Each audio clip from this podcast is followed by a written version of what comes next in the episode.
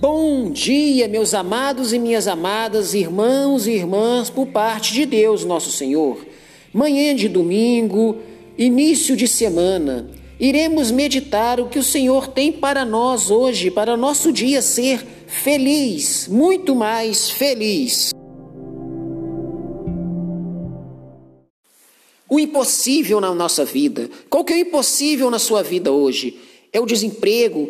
É a dificuldade de arrumar emprego? O impossível na sua vida hoje é o ente querido que está internado por Covid. O impossível na sua vida hoje é a falta de entendimento na família. O impossível, qual que é o seu impossível? Pense nisso, meu irmão. Para Deus, nada é impossível. Não há nada que impeça o seu agir. Nós, seres humanos, temos limitações, mas se estivermos em Cristo, somos capazes de alcançar grandes coisas através do Filho de Deus. Dele recebemos o que seria impossível para nós.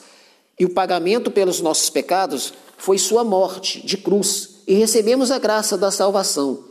E esta é a prova que o impossível para nós é e foi possível para ele.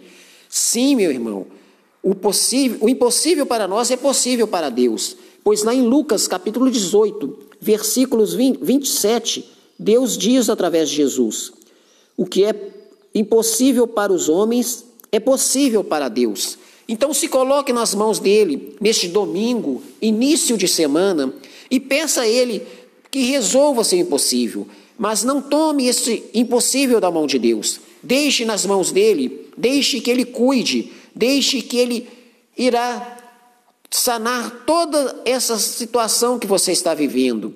Pois Ele é o Deus do impossível, Ele é o Deus que nos comula de graças, de bênçãos, e é isto que Ele quer de nós, que nos abandonemos a Ele.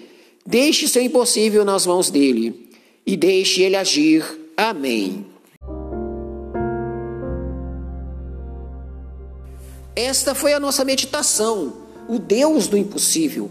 O Deus do impossível, por quê? Porque Ele cuida de nós como cuida das, dos pássaros do céu, das plantas do campo. Então, Ele é o Deus do impossível.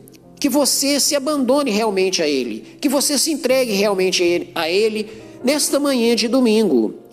Manhã fria, mas com o calor de Deus no nosso coração. Amém.